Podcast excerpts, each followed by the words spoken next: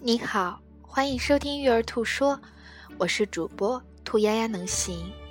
今天接到了一位朋友的微信，想问问我关于小朋友打人怎么处理。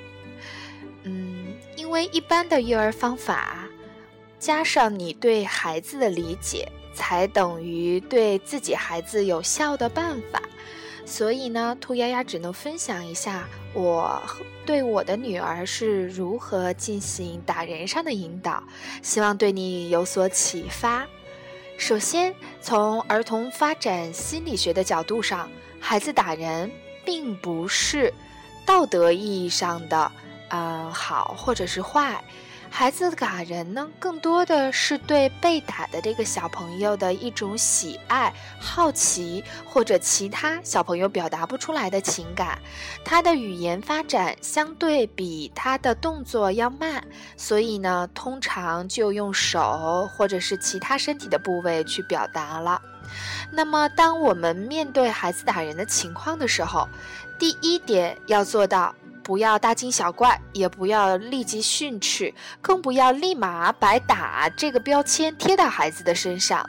因为小朋友其实是靠大人的反应来学习如何对待事物的。如果如果我们过应激的表现，会让孩子觉得，哎，这是一个很好玩的事儿，他接下来肯定还会去打，因为你一看打完了，家长的表情都是那个样子的，然后会说，哦，你这个小朋友怎么又打人了？他会把。它当成一种游戏。首先呢，第一条再重申一遍，嗯，家长看到了一到三岁的小朋友打人的现象，不要过激的去表现或者是去评价，更不要提示孩子正在打这件事儿。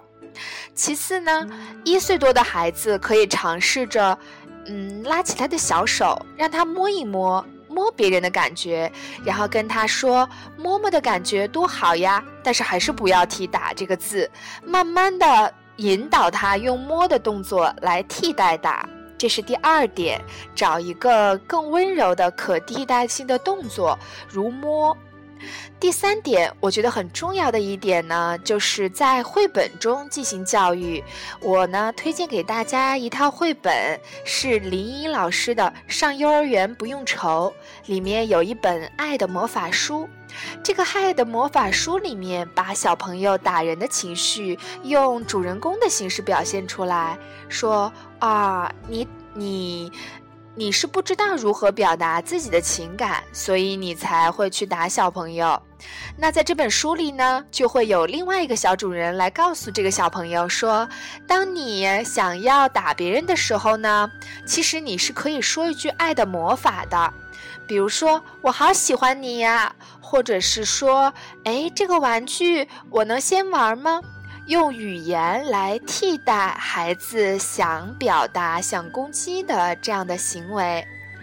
以上三点是我和女儿互动这几年我的心得，希望对你有所启发。也欢迎将你的心得和兔丫丫分享，让我们一起家长帮助家长，分享给更多的人。感谢你的收听。